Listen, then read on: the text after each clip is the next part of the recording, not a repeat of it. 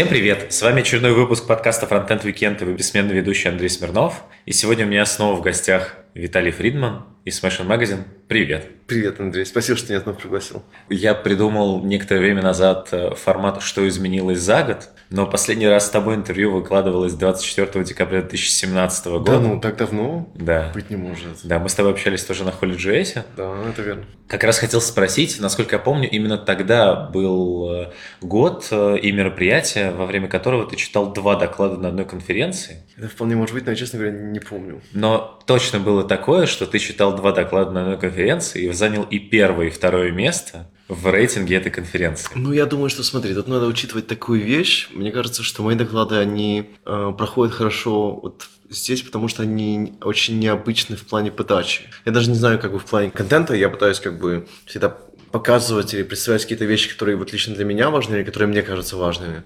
Но мне кажется, что просто из-за того, что я столько времени пробыл в Германии и крутился в Америке и так далее, меня как бы подача немножко другая, она очень сильно отличается. То есть я очень много внимания уделяю тому, как мне... Именно даже не контенту самому, это только часть всегда. Это всегда ну, максимум 50%. Я очень много продумываю того, как, э, то, как, собственно, подавать порядок и ну, не то, что там проговариваю или продумываю каждой шутки и так далее, это все скорее э, происходит само по себе, но вот это именно э, выступление само по себе, оно очень важно. И мне кажется, именно это заходит, или кажется очень необычным для публики. Но ты вот как человек, который эм, присутствуешь на многих конференциях, и так или иначе видел, и сам проводишь там Smashing Conf и так далее, потом поговорим еще об этом. Ты видел хоть раз такое, чтобы один человек, читая два доклада на конференции, занял два первых места? А, ну, мне кажется, что на самом деле это просто опять-таки... Дань уважения? Нет, мне кажется, это как бы люди просто говорят, что им приятно, что кто-то уделяет время и пытается вот действительно максимум отдать. То есть я думаю, что опять-таки это берется за счет представления, за счет шоу степени, чем за счет контента. Я думаю, очень много докладов на, на, на каждом хоре GS, которые гораздо лучше моего или моих.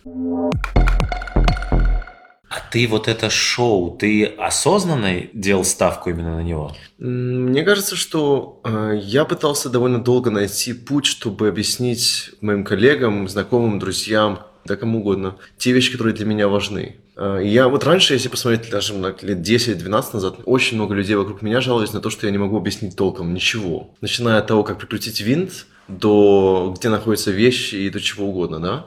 И это была мне такая очень больная тема, потому что я чувствовал действительно, что я... Это моя уязвимость. Я начал над этим работать. Точно так же, как я начал работать над другими вещами, как, например, я очень боялся летать. Очень долгое время я очень боялся летать. Просто я потом заставлял себя летать, это было ужасно. Это было очень неприятно, это было очень некомфортно. Э, и до сих пор мне не всегда комфортно, скажем так, когда я летаю. Хотя летаю слишком часто. И я обнаружил несколько таких вещей, которые я хотел поменять в себе. И я начал их постепенно менять, читать книжки, смотреть, э, как другие делают, пытаться когда определить для себя, что вот для меня важно в этом, э, в этом плане. И донести мысль хорошо так, чтобы запомнилось, чтобы было понятно, чтобы было интересно, чтобы люди слушали. Это как бы одна из них. Поэтому я думаю, выступления, они как скорее такой, знаешь, side effect я просто научился каким-то образом объяснять, вот выкладывать вещи, которые довольно сложные. И они потом перешли таким образом на мои выступления. А ты знакомым тоже лучше стал объяснять? Да, в том-то и дело. А в них ты кидаешься конфетами? А, хурмой обычно. То есть конфеты это скорее все-таки на, на публике.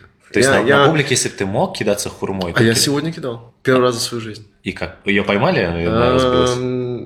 Ну, я думаю, что там было 80% аккуратности. Но далеко кидать хурму тяжелую, это сложно, это можно убить. А я очень доброжелательный человек. Я думал позже об этом поговорить, но раз уж пошло. Вот ты вообще задумывался об этической стороне вопроса? Я разговаривал с разными людьми, многие ну, как бы в восторге, там, боготворят э, тебя и твою подачу, но при этом некоторые говорят, что им кажется довольно пренебрежительным тот факт, что э, человек со сцены кидается фруктами, их люди ловят, это похоже на какую-то секту.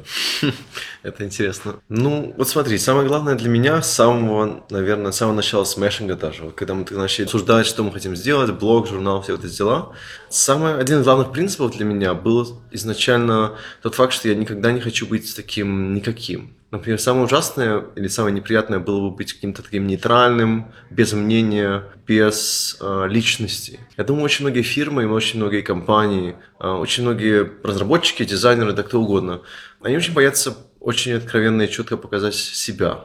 В итоге получается, что вот мир, в котором мы живем, как бы с одной стороны в плане интерфейсов, например, с другой стороны в плане разработки, он становится очень похожим, очень таким средненьким, где все, ну, может быть, в России, кстати, это скорее исключение, но люди не хотят так четко понять, что им что-то нравится что-то не нравится, так вот прямо четко, потому что они боятся обидеть других. И я думаю, что в этом, конечно, есть э, своя ценность, но, с другой стороны, если я не показываю себя, пытаюсь быть чем-то таким вот средненьким, чтобы, как бы, э, чтобы было комфортно и приятно всем всегда, то я теряю что-то свое, а я не хочу терять свое. Поэтому, когда я, опять-таки, на сцене, когда я делаю всякие такие глупые фокусы, которые кому-то нравятся, кому-то не нравятся, я очень рад, что есть люди, которым это очень нравится, есть люди, которые это, которым это очень не нравится. Потому что это значит, что, по крайней мере, у меня есть какое-то... Лицо. Лицо. Иначе, если ты нравишься всем или не нравишься всем, то это, наверное, самое худшее, что такое может быть. Ты много фишек прорабатывал? Или вот одна появилась, буду кидаться в людей вещами, и она прям легла на, на твою вот сущность? Ну, вот честно, если совсем честно говорить, то просто потому что smashing это smashing, это именно smash things. А. Это как-то подходило. Вот. Но не то, чтобы я это прорабатываю, это скорее происходит так не знаю, случайно, наверное, или это... Это просто я пытаюсь быть собой, скажем так. Я думаю, что люди, которые вот меня знают в домашних условиях, они, конечно, скажут, что я на сцене немножко другой, немножко громче и так далее. Но в целом я для меня очень-очень важно, чтобы вот люди, с которыми я общаюсь, с которыми я что-то рассказываю, чтобы это были такие, вот такие же люди, как я. То есть не то, чтобы казалось, что вот там разработчики или дизайнеры или слушатели и так далее, а я вот тут на пьедестале. Я всегда пытаюсь как бы уменьшить от Кэп. это пространство, да, и вот точно так же, как я пытаюсь это, может быть, звучит очень глупо. Я пытаюсь создать мир, в котором даже сайты, на которые я хожу, apps, которые я использую, э, люди, с которыми я как бы профессионально э, работаю, да, я хочу, чтобы это был мир, где всем комфортно, всем удобно. Да? И я хочу, чтобы даже вот этот веб-сайт, на который я хожу там каждый день, чтобы я мог назвать его почти как бы, или ее а, своим другом. Не то, что это какой-нибудь там веб-сайт, где показываются баннеры, и, который совершенно не уважает меня как человека, а именно как вот как друга. Это, может быть, звучит опять-таки очень наивно с какой-то стороны и очень по-детски даже. Но я думаю, что в мире, в котором мы живем, когда все очень, все либо очень нейтрально, либо очень неуважительно, да, я думаю, что это то, что мне бы хотелось в этот мир нести, по крайней мере. Какие сайты, ну, буквально там пару-тройку назови, которых ты можешь назвать своими лучшими своими друзьями? лучшими друзьями. А, я думаю, что из продуктов, например, вот хорошим другом я бы мог назвать MailChimp. И не потому, что там очень дешевый сервис или что-то такое, а просто потому, что я вижу, что они очень пытаются не скрывать того, кем они являются. У них есть принципы, у них есть вещи, которые они делают, вещи, которые они не делают, да. И независимо от того, как это мне нравится или это нет, но это, как, у меня такое чувство, что это почти такой какой-то мета-объект, но у которого есть люди, которые скрывают, которые за ним. И вот эта личность этих людей, потому что я знаю нескольких из них, она очень сильно отражается в продукте, в том, как они создают интерфейс, в том, какой у них копии, микрокопии, в том, какие продукты они создают, ну, как бы кроме MailChimp. Например, книжки для детей, которые можно разукрашивать, потому что они очень family-friendly.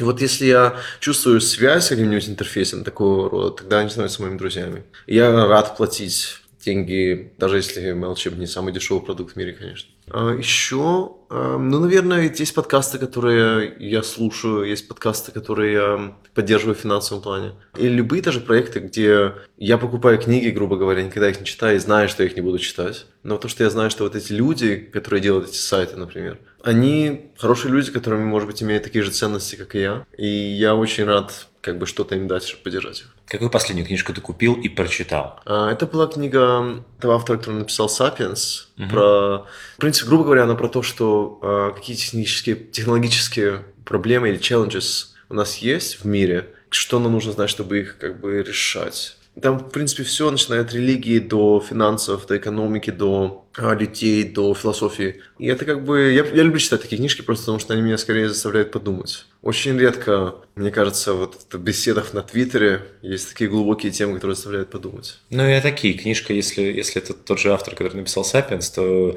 она такая, она расширяет кругозор. Да-да-да, вот это, я думаю, очень важно. И более того, знаешь, я иногда задумываюсь, потому что вот э, я столкнулся опять-таки на ICQ, вот случайно вот посмотрел и видел, что, опа, ICQ поменялось, был редизайн два года назад по-моему, принадлежит Mail.ru uh-huh. сейчас или что-то такое. Я подумал, а вообще-то в ICQ была очень классная фишка, про которую все забывают. А именно то, что, я не помню, по-моему, это был 2001 год, буквально полгода какая-то версия 2001B или что. И в ней была очень классная фишка, когда, когда ты писал, когда ты общаешься, например, с кем-то через ICQ, ты пишешь, начинаешь просто писать текст, а тот человек на том конце, да, он не то, что видит просто такое облачко или bubbles, что кто-то что-то пишет, а видел каждую букву, которую ты писал. То есть до того, как ты послал это сообщение. Я подумал, что вообще-то, если бы вот так, это был бы стандарт, или это можно было бы включить, например, там, в Фейсбуке, WhatsApp, Телеграме и так далее, то людям приходилось очень сильно задуматься перед тем, как они начинали набирать. А это очень хорошо. Или нехорошо? Я думаю, что это хорошо, потому что тогда люди бы думали перед тем, как они посылают что-то. Не, ну тут понимаешь, тут же мне кажется, этот механизм работает таким образом, как вот мы говорим, мы сначала обдумываем, а потом мы это изрекаем из нашего mm-hmm. рта. Вот. То же самое и с перепиской. Мы сначала думаем, мы что-то пишем, это наши мысли. А потом, отправляя, мы как бы говорим это. Mm-hmm. А тут получалось бы, что мы немножко сдвигаем процесс, и нам нужно сначала подумать, а потом начать писать. Да, я понимаю, о чем ты, но просто процесс думания, он как бы передвигается немножко, да, это ты прав. То есть но... некоторым людям просто легче написать. Да, потому что это увидеть свои мысли на бумаге, а потом уже их отправить и сказать. То есть я... это как раз плюс mm-hmm. переписки, наверное. Может быть. Но просто такие вещи мне очень интересны, потому что я думаю, э, что я пытаюсь очень сильно крутиться не только в мире вот в этого всего, фронтенда и все такое. Я очень люблю фронтенд, я очень люблю UX, и это как бы мой мир, я никогда оттуда не убегу, я думаю. Но, с другой стороны, для меня очень важно вот брать и отключиться полностью и смотреть на совершенно другой мир вокруг этого всего. Мы говорили с тобой как раз вот э, полтора года назад, э, получается, ну даже почти два уже, о том, как создавался и, и редизайн был у Smashing Magazine. Что за эти полтора года еще поменялось у Smashing Magazine? Я думаю, что прежде всего вещи, которые люди не видят обычно. То есть, как бы в плане дизайна мы немножко развились, надо было бы развиваться еще больше, честно говоря. Но вот в плане команды очень много вещей поменялось. А у нас сейчас, наверное, самая лучшая команда, которая когда-либо была в Смешинге. Она все еще такая же распределенная? Вот это все да, у нас, ну, как бы это сейчас, вот именно в этом году произошла большая перемена, когда мы перешли... У нас нет офиса теперь. То есть мы перешли от этого формата, где люди сидят вместе в офисе, к тому, что все 100%, 100% ремонт. То есть теперь даже опции посидеть в офисе Да, нет? теперь даже опции посидеть в офисе нет. Ну, просто он простаивал постоянно, так mm-hmm. и так. А, и люди, которые живут в одном городе, они обычно идут в коворкинг и работают вместе, если хотят. И это было, на самом деле, гораздо сложнее, чем я думал. Почему? А, долгое время я думал, что просто тот вот мир, в котором я кручусь, когда я там работаю из кафе, работаю из коворкингов, работаю из, не знаю, из Airbnb и так далее. Это совершенно нормальный мир и совершенно нормальный образ э, или вид работы. Но э, мы довольно быстро поняли, что когда вот мы начали приходить от концепции офиса к remote, коммуникация стала большой проблемой. Потому что люди привыкли к тому, что не нужно обо всем всегда говорить или не нужно все указывать, да. Люди привыкли к тому, что даже если какие-то вещи обсуждаются через email, потом как-то они вдруг выскакивают, потому что люди находятся физически в одном месте. А если люди не видят друг друга почти, ну, кроме таких стендапов, да, по понедельникам, то многие вещи остаются вот так вот в тени. И поэтому пришлось придумывать несколько идей, несколько таких вот эм, tools, которые бы нам помогли вернуть или восстановить, или наладить коммуникацию. Это была большой проблемой для нас долгое время. Наверное, года полтора. И вот только сейчас мы пришли к тому, что все знают, что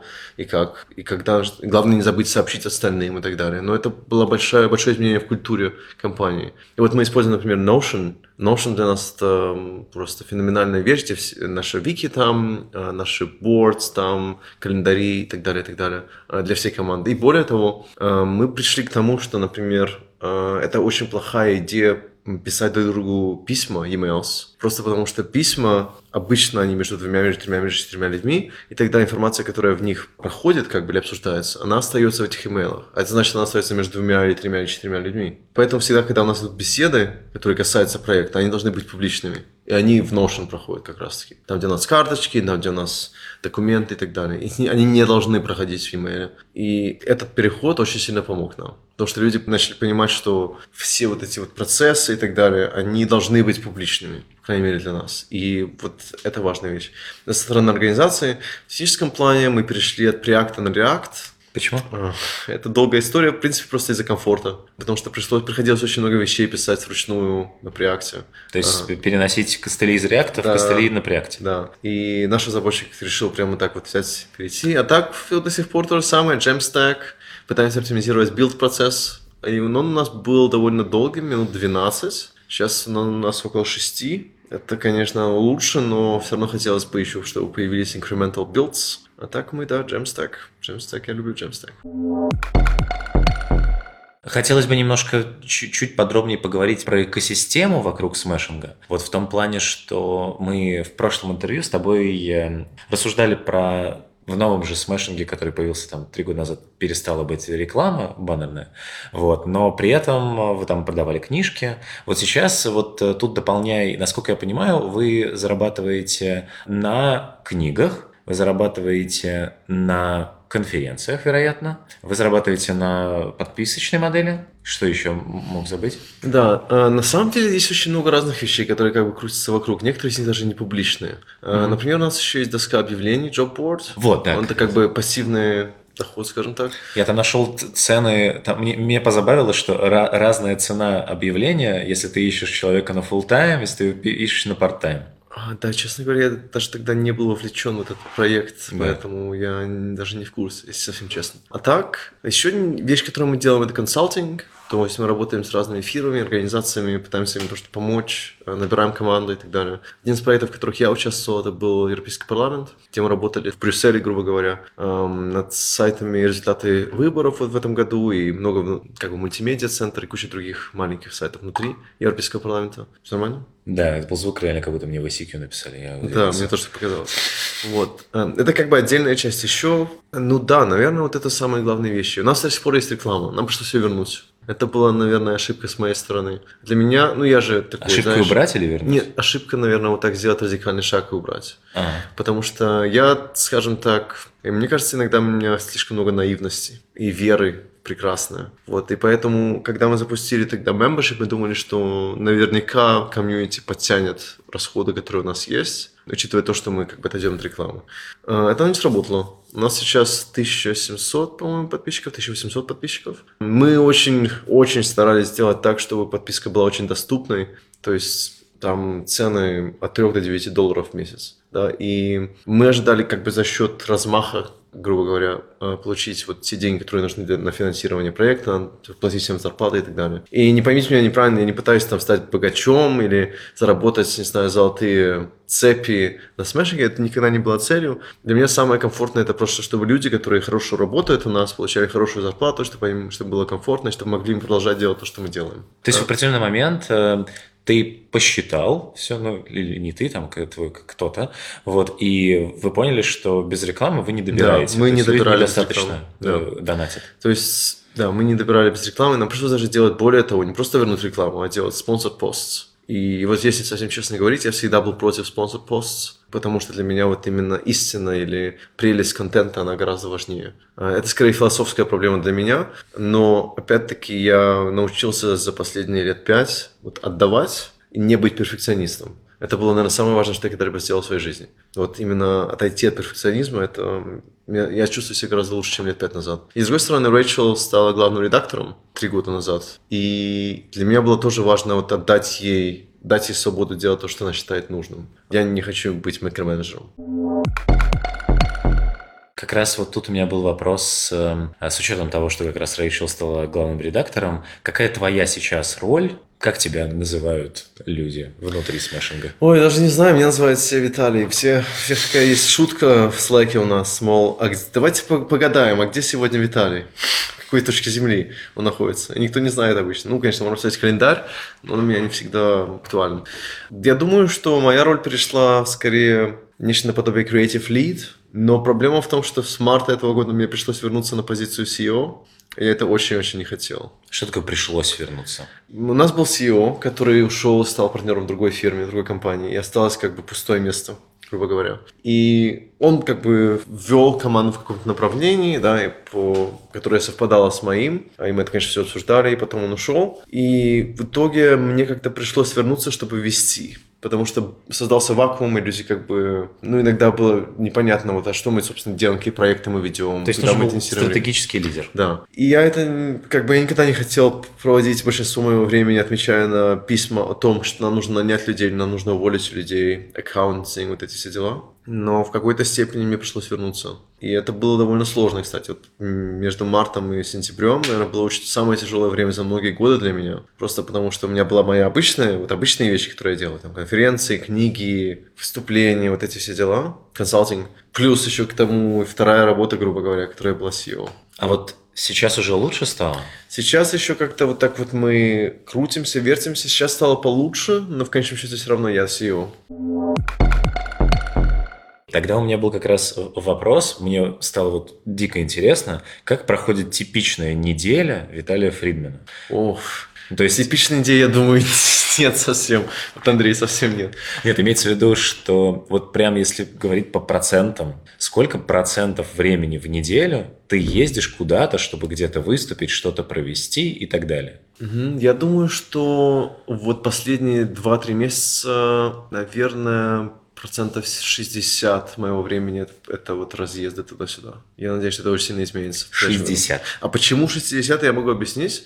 Потому что э, в прошлом году я вот так решил заполнить свое время оптимально, э, напроецировал кучу-кучу вещей, я хочу быть здесь, я хочу быть там, я здесь сделаю вот это, я запишу видеокурс тут, я поеду в Киев преподавать в прожекторе тут, и это все. Я все запланировал. Да, и у меня получился очень такой, знаешь, как в начале года смотришь, как-то пустовато, да, в календаре на следующий год, надо заполнить. И вот я начал заполнять, и вот сейчас вот эти все вещи, которые я заполнил еще в прошлом году, они все вот так обрушились на меня, и это очень-очень много в итоге получилось. Я точно когда, как бы, в следующем году такого не будет, я уверен. Но, да, очень много поездок в этом году. В следующем году такого не будет, потому что ты не будешь себе писать столько. Да, потому год? что я же могу выбирать обычно, как uh-huh. бы, а так тут прямо вот все обрушилось на меня в один момент. А есть опция написать и не сделать? Нет, для меня такого нет. Но ты же вроде бросил перфекционизм. Да, но если я, например, соглашаюсь выступать или соглашаюсь быть где-нибудь, то это коммитмент. Я никогда от них не отступаю. Когда в последний раз, я не знаю, ты заболевал или что-то происходило,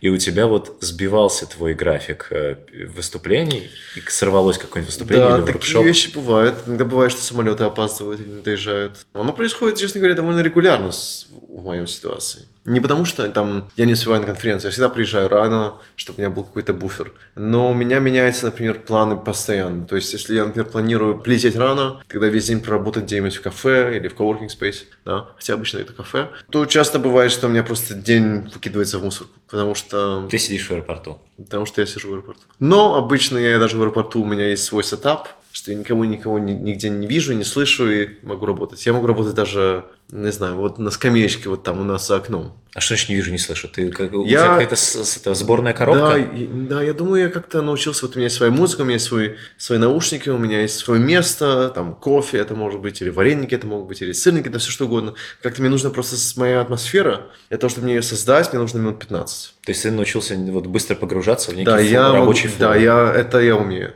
Да, это очень круто. Это очень-очень полезно. Окей, 40% осталось. 40%. Э, что в них входит? Не входит быть дома. Например, это очень полезная вещь. А, это а очень... где тогда работа CEO? А, так нет, стоп. Ну, как бы, когда я дома, то я и работаю как CEO. То есть, как бы, okay. дом это обычно либо рано-рано утром, это время для меня, либо поздно-поздно вечером, это тоже время для меня. Mm-hmm. Но не то чтобы очень поздно. То есть обычно после шести я не работаю. Но у меня есть такие фазы. Я по возможности я пытаюсь просыпаться довольно рано. Если только приходится просыпаться, тогда никак. Но рано это около шести утра. И тогда вот с 6 до 7 вот время действительно для меня почитать что-нибудь, посмотреть что-нибудь, послушать что-нибудь, подкаст какой-нибудь послушать. Или так глупости, типа посуду помыть, ну, на спорт сходить, вот эти все вещи. Вот я очень люблю просыпаться рано утром, тогда с 6 до 7, вот это прямо мое время. То есть только просыпаться рано утром помогает Виталию каким-то образом вот в своем этом диком графике уделять какое-то время на личную жизнь? Ну как, я пытаюсь всегда быть довольно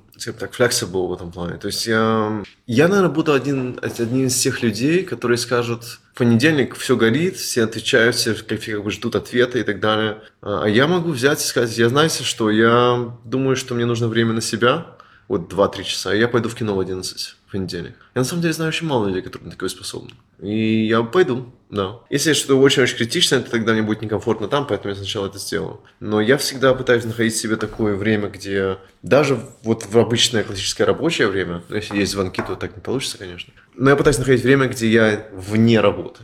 Я могу всегда доработать, грубо говоря, эм, вечером, если очень-очень нужно. Ну, получается, рано утром и вечером. Где ты сейчас живешь? Сейчас я кручусь между Дюссельдорфом, там мои родители живут, Брюсселем, потому что у меня там вот намечается опять-таки еще один проект с Европейским парламентом, и Будапештом, потому что там девушка. То есть, где постоянное место жительства? Там, где девушка? А, ну, да, да. Да, окей. Хочется в это верить. Вот буквально, а в паре слов, какие самые интересные грабли, на которых ты наступал вот в работе, например, там, когда ты делаешь, консультируешь по сайту mm-hmm. с Европейским парламентом? Да, есть такие вещи, где я понимаю, что я попал не в тот мир немного. Например, когда речь заходит о Legacy, и там вот сложно очень перейти даже с HTTP на HTTPS за два года да, а я понимаю, что я тут прихожу такой веселенький, наивный, счастливый, начинаю рассказывать про замечательные вещи в CSS, которые можно делать, замечательные вещи, как можно улучшить перформанс. Я понимаю, у меня такая ситуация была, понимаю, что люди не дошли еще просто до этого. То есть столько всего вот больных вещей, больных тем, которые крутятся вокруг, а, что сначала как бы думать о вот этом замечательном красивом мире, который там где-то, не знаю, крутится и вертится, это слишком рано. Это был большой облом для меня, потому что я понял, что мне нужно крутиться в совершенно другом мире вдруг. То есть мне нужно сейчас возвратиться и смотреть и копаться вот в этом всем, что было сделано, не знаю, сколько, за 5-10 лет. Ужасный код, а, совершенно непонятный JavaScript, совершенно непонятное все, грубо говоря. И это был такой рывок вниз, когда я как бы тянусь в одну сторону и вдруг понимаю, что я вообще-то как ледяной водой а, спускаюсь в совершенно другой колодец. Это было сложно, да. И как ты вышел из этого? Копался? Абстрагировался? Нет, я копался, копался, копался, пока мы как-то не прошли, не продумали, что можно сделать. Но это был очень тяжелый процесс просто потому, что я к этому совершенно не был готов. Еще пара вопросов тоже про вот экосистему смешинга. Я откопал, что если там определенным образом подписаться, у вас есть какой-то смешинг ТВ. Оно, я так понимаю, за какой-то за paywall. За, да, ну это как раз таки сейчас меняется. Но вообще, да, у нас есть membership, это подписка. В membership есть пара вещей. Одна из них это книги, э, e-books, э, печатное издание, кстати, Smashing Print. Это то, что мы начали тоже в этом году. Э, я могу тоже про это немножко рассказать, почему mm-hmm. мы решили вдруг ни с того ни сего пойти против тренда, где все пытаются наоборот уйти от print и digital, а мы как-то наоборот. И еще есть Smashing TV, это, грубо говоря, изначально задумывалось как набор разных программ, как телевидение, грубо говоря, по дизайну, по фронтенду, по UX, по всему угодно. И, наверное, 2-3 выпуска, может быть, каждый, каждую неделю, по крайней мере, изначально, и потом это как бы вот развивается, развивается, развивается. Но это доступно изначально, прежде всего, для тех, кто подписался. А да. кто ведет эти выпуски? Я веду эти выпуски, да. Это и на это, это, тоже это одна из причин, почему мне кажется, что вот нам не хватает чего-то. То есть мы уже почти нашли человека, который прям вот, вот, вот, вот прям подходил полностью идеально, и потом не получилось. И потом мы нашли еще одного человека, который тоже почти идеально, почти идеально. И потом там сорвалось, потому что пришел оффер из банка гораздо лучше, чем наш. И вот мы так крутимся, крутимся, пытаясь найти хороших людей, и у нас как-то не всегда получается. Поэтому пока я, и пока развивается, скорее, так медленнее, чем мне хотелось бы.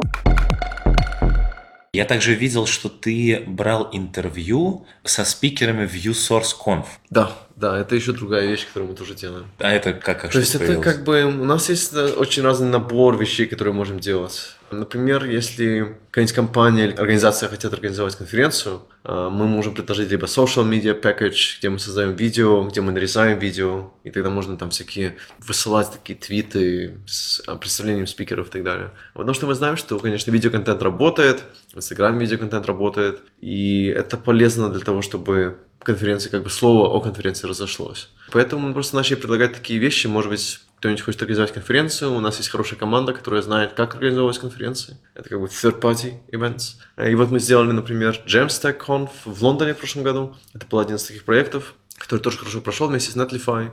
ViewSource — просто как бы мы предложили сделать набор интервью с каждым спикером, нарезать, подготовить, и вот, пожалуйста, готовый материал. Прежде всего, наверное, потому что у Mozilla людей не так много, и все очень-очень заняты. А это как обычно происходит? Они сами приходят или вы предлагаете? По-разному. У нас, мы, для нас очень важно иметь очень тесные отношения с нашими партнерами, спонсорами, да с кем угодно. Вот поэтому Mozilla нас поддерживали очень много за последние несколько лет, и мы очень честно с ними общаемся. И Сандра, которая работает в Mozilla, она была заинтересована каким-то образом вот такого partnership с, эм, для ViewSource, и мы предложили, почему не записать такие интервью. И они полезны еще, кстати, не только для них, но и для нас, потому что я очень люблю задавать вопросы. Вот я сейчас отвечаю на вопросы, а я больше люблю задавать. И да, я общался с замечательными людьми, очень интересными, очень умными людьми, и получил очень интересный контент для нас тоже на Smashing.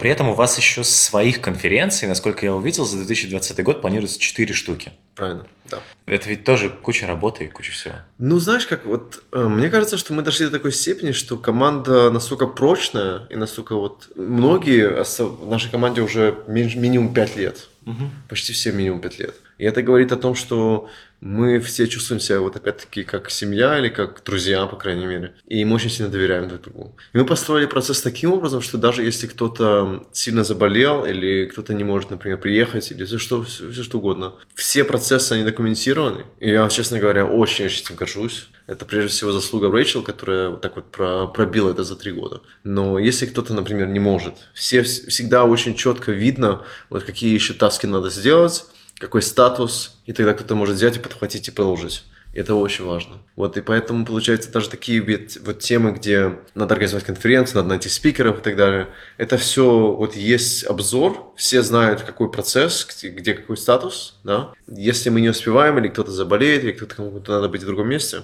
тогда я полностью полагаюсь на всех людей, которые у нас работают. Я нашел интересную фишку, вот, я не знаю, но, возможно, она была всегда.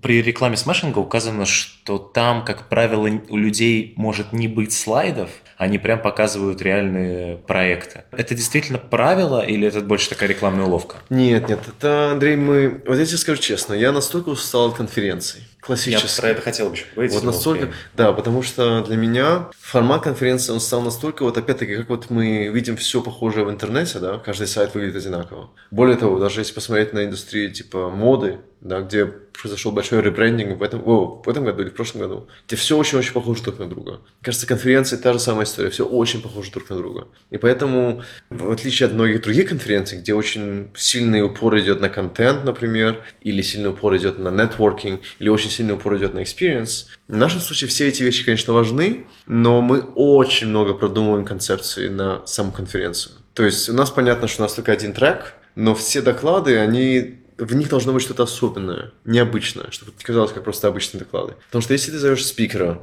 который выступает часто на конференциях, этот же доклад можно видеть на тысяче других конференций. И вот это именно то, что я хочу избежать. А, и поэтому, да, у нас есть такое правило, по крайней мере, в этом году было такое правило, что спикерам мы настойчиво рекомендуем, скажем так, не использовать слайды по возможности. Ну, только, ну, как бы не то, что там это прям такое правило, что, не дай бог, покажешь один слайд, мы тебя выкинем. Боже мой. А, нет, но для меня очень важно, что у нас есть такой сетап, где ты садишься за стол, который выглядит как твой рабочий стол дома. Ты используешь свой компьютер, да, а, ты используешь, может быть, даже кресло, которое похоже на твое рабочее кресло. И ты показываешь вот людям, которые пришли, как ты работаешь. Не через слайды, которые как бы такая уровень абстракции, грубо говоря, над тем твоим процессом, над твоим редактором, над твоими тулами, и так далее. А именно ты садишься и показываешь своем редакторе, вот как ты что делаешь. С самого начала до самого конца. Это не обязательно лайфкодинг. Это может быть все что угодно. Это может быть рефакторинг, это может быть дизайн, это может быть какой-нибудь accessibility audit, например, а, performance audit, или вот так я использую DevTools, вот такие tools я использую для того, чтобы а, найти проблемы или дебагинг, да. Mm-hmm. Эти все вещи, это действительно человек садится и в своем комфортном для себя состоянии да, показывает, вот как, вот так я работаю. Вот именно вот это была фишка. И последний вопрос тоже по этой же теме. Вот по поводу книжек. Вы сделали печатную книжку, ее продаете теперь. И также я увидел, вы же продаете еще книжки не с, ну, как бы других авторов, насколько я понимаю. Вы же с этого тоже наверное, какой-то процент имеете? Или как ну, честно говоря, это довольно, это мелочи для нас. Мы просто... Ага. А если... что основная статья дохода? Вот если вот это все мелочи? Я думаю, я думаю, что сейчас, в данный момент, большинство финансовой поддержки идет со стороны рекламы и конференций. В нашем контексте получается так, что я очень ценю community conferences, да, и вот такие метапы бесплатные и так далее. Эм, но я должен признаться, что да, в нашем случае это то, что нам помогает, в принципе, существовать. Как раз по поводу усталости от конференции, личное ощущение, немножко вброс. Вот э, ты SEO большой компании, Smashing Conf, миллион там подписчиков в Твиттере, важный человек, многими уважаемый. И при этом э, кажется, что ты тратишь вот действительно на конференции, на доклады, на вот общение со всякими там ребятами типа меня много времени. Тебе этого времени не жалко? Мне этого времени не жалко. Почему? Я думаю, что я хочу быть счастливым в конце дня. И вот я понимаю, что есть вещи, которые нужно было бы делать. Но опять-таки у меня нет таких амбиций заработать миллиарды или там, не знаю, где-нибудь на Канарских островах.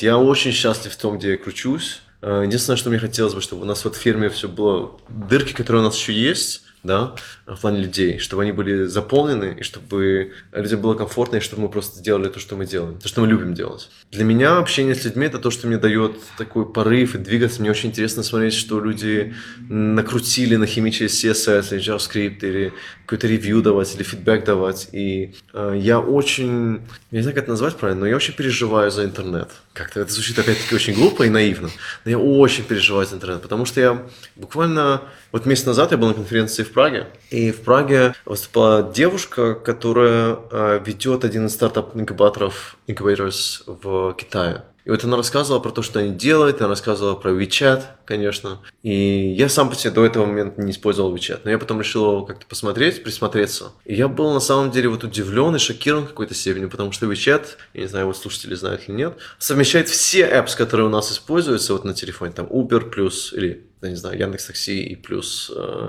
да, Airbnb плюс online banking, вот все, да, в одном. И она как бы рассказывала вот про этот мир, в котором они крутятся, и как все быстро и шустро, и, например, удивительно, да, ты посылаешь, например, сообщение другу, потому что ты увидел какой-нибудь, не знаю, какой-нибудь ботинки или обувь Adidas, и сразу же тебе появляется превью, где ты можешь выбрать, собственно, какой Adidas ты хочешь купить, variant, да, ты видишь сразу цену обновленную, ты видишь сразу, когда она будет доставлена, ты нажимаешь на кнопку buy, готово, все, ты купил прямо в чате, с, э, общаясь с кем-то, да. Но проблема-то в том, что интернет так и само в себе, сайты, да, сайты, у которых есть личность, идентика, брендинг и так далее, их как-то нет особо. И мне кажется, что мы как-то вот в этот мир тоже крутимся, потому что или двигаемся туда. Это меня очень пугает, честно говоря. Потому что если мы смотрим на мир, в котором мы живем, многие из нас живут там, знаю, в Телеграме и в Фейсбуке и, может быть, еще в Инстаграме, и все. Ну, иногда, может быть, заходит на какой-нибудь, на Медузу, например, и все. И только если очень нужно, там в кинотеатре купить билет, да.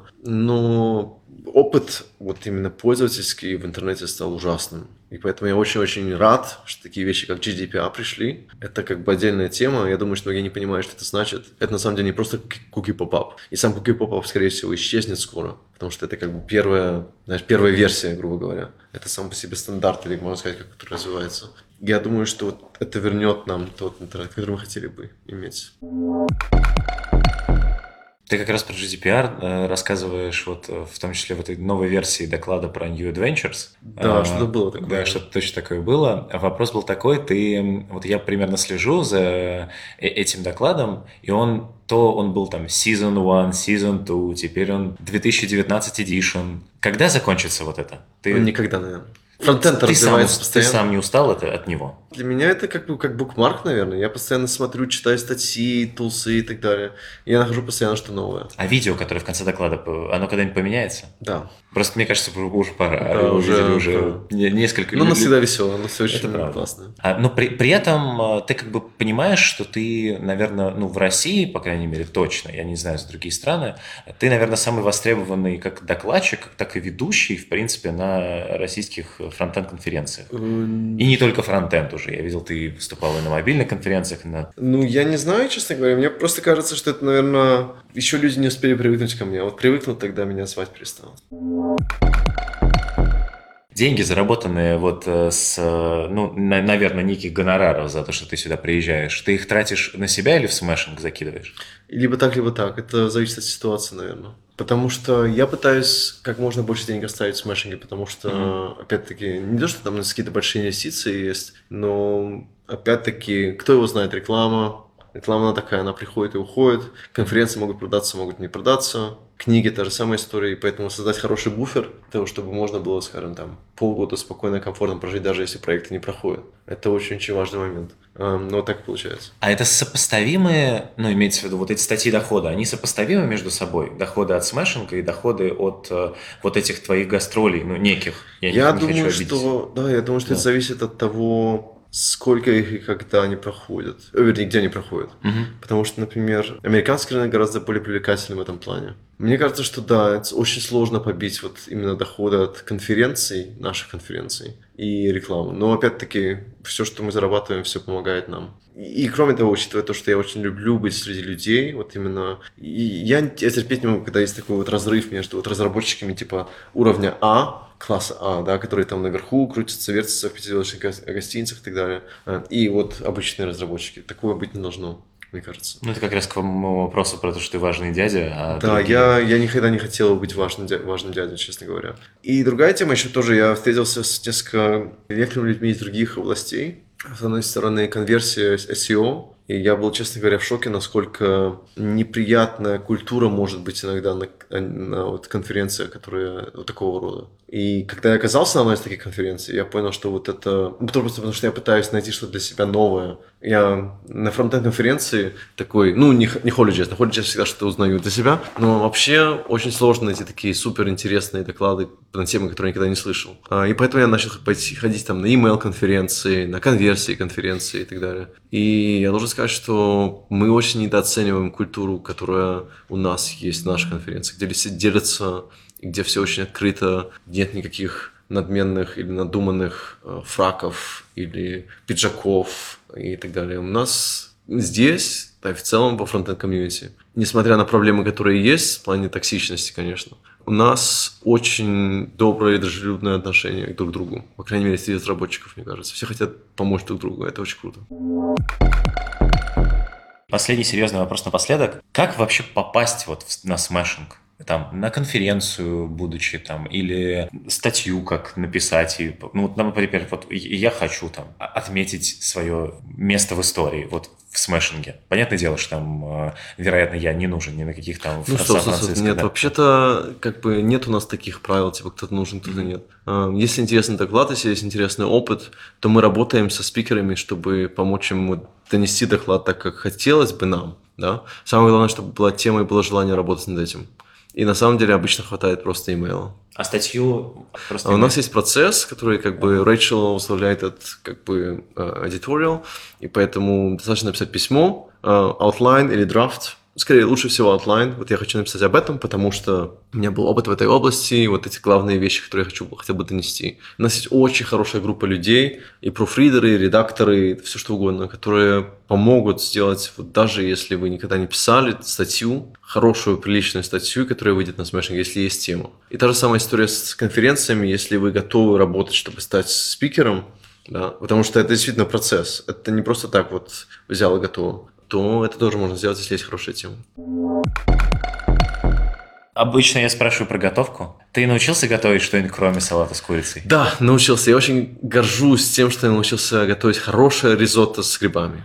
Очень хорошее ризотто с грибами. А я чем, очень горжусь. В чем прелесть того, что оно прям очень хорошее? Оно очень вкусное. Нет, имеется в виду, какой ингредиент, ингредиент. быть очень Ой, хорошим? Это просто терпение, и вот надо перемешивать, и перемешивать, и перемешивать, и потом добавить немножко сыра, и потом добавить немножко перца, и потом добавить немножко того, и зелени. Я просто для меня это праздник. Когда у меня есть возможность и время, вот час вечером потратить на то, чтобы приготовить ризотто, для меня и для девушки, конечно, это самое лучшее время, которое только может быть. Плюс гладить. Я очень люблю гладить. Людей, но имею в виду прежде всего вещи. Э, ну, вещи. Ну да, вещи. Типа, да, я помню. Спасибо, что напомнил. Мне как раз, нужно пойти купить утюг. Да, утюг. Я могу послать несколько рекомендаций. Последний посоветуй что-нибудь нашим зрителям. Да, я бы, я бы очень хотел, чтобы мы как-то дружили. Я не знаю, очень часто есть очень э, нехорошие дискуссии или очень такие полярные, полярные взгляды. Они особо, конечно, никому не нужны. Потому что нету истины. Ну, каждого, наоборот, у каждого есть своя истина. И у каждого есть свой взгляд и свой опыт. И если делиться этим опытом, то это очень здорово и очень круто. И с другой стороны, мне бы очень хотелось, чтобы мы все вот как бы изучали и сталкивались с миром, который не похож на наш с людьми, которые другие, не похожи на нас, э, с культурами, которые не похожи на нас. Я думаю, это помогает нам стать людьми, которые как бы получше и заботливее, и приятнее, особенно в этом мире, где все немного негативным в последнее время стало. Спасибо большое за то, что пришел. Вот напоследок, э, тогда, как обычно, хотелось бы сказать, чтобы вы э, не забывали подписываться на данный подкаст в SoundCloud и в iTunes, и на YouTube тоже подписывайтесь. Вступайте во все наши группы в социальных сетях. И если вам нравится то, что я делаю, то обязательно поддерживайте меня на Патреоне. Ну и в целом ваша поддержка мне очень важна и приятна. Мы продолжаем показывать человеческую сторону фронтенда и не только. Вот услышимся через пару недель. Пока-пока. Все, если тебе нужно бежать, э, Да, я побежал на сцену. Скажи пока и беги. Хорошо, тогда все, пока и бегу. Все, Да. спасибо большое. Все, спасибо тебе.